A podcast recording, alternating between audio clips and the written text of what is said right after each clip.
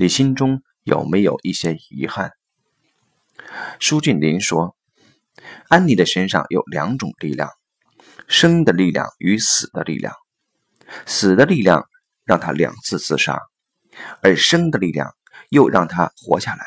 不仅鼓足勇气在培训课上袒露了自己的伤痕，也决定求助。这两种力量看起来势均力敌。”但安妮的亲人、朋友和同事肯定都毫无例外地和她生的一面对话，用尽各种办法强化她生的力量，而死的力量，人们却很容易忽略，不知道怎么处理，也不敢去碰。但这又是同样重要的力量，所以舒老师决定和他对话。舒老师说：“面对自杀的人。”和死的力量对话是很重要的，否则这股力量会令自杀者和拯救者作对。舒老师问安妮：“活着太痛苦了，所以你决定去死？”安妮肯定地点了点头。但你想没想过，你选择的死的方式仍然很痛苦？舒老师这一句话让安妮又一次目瞪口呆。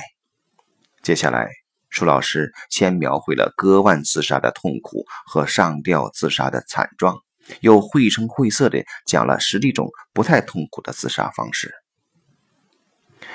大概讲了三十多分钟，安妮的惊讶完全消失了，开始陷入沉思中。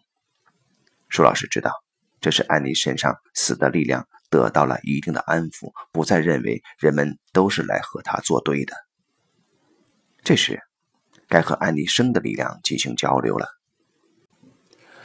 舒老师不再谈自杀方式，一起和安妮沉默了几秒钟，然后他问安妮：“死是很容易做的选择，但在再次自杀之前，你心中有没有一些最简单的遗憾？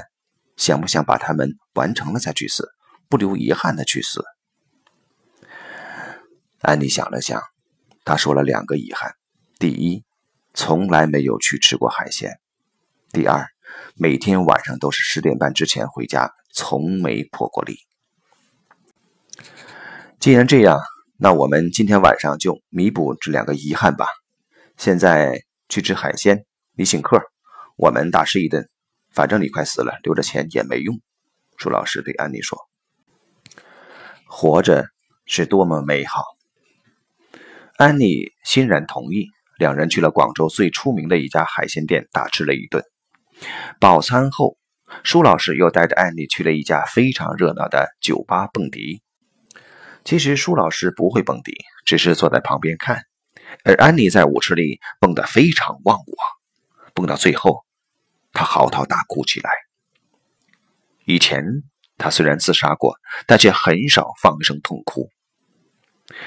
哭是最好的一种治疗，可以宣泄不良情绪，否则不良情绪郁积下来，最终会化成死的力量。等安妮的情绪平静下来后，已是凌晨一点钟了。安妮的两个遗憾都弥补了。在回去的路上，舒老师问安妮：“除了这两个已经弥补的遗憾。”他还有多少本可以实现的愿望，却因为种种原因一直没有去做？安妮想出了好多个。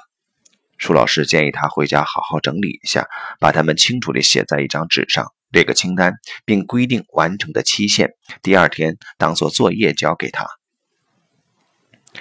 安妮第二天交出了愿望清单，上面所列的都是并不难实现的愿望：和顶头上司吵一架。在那个电信公司工作了六年，安妮一直抱着无论如何都不能得罪领导的观念，从未惹领导不高兴过。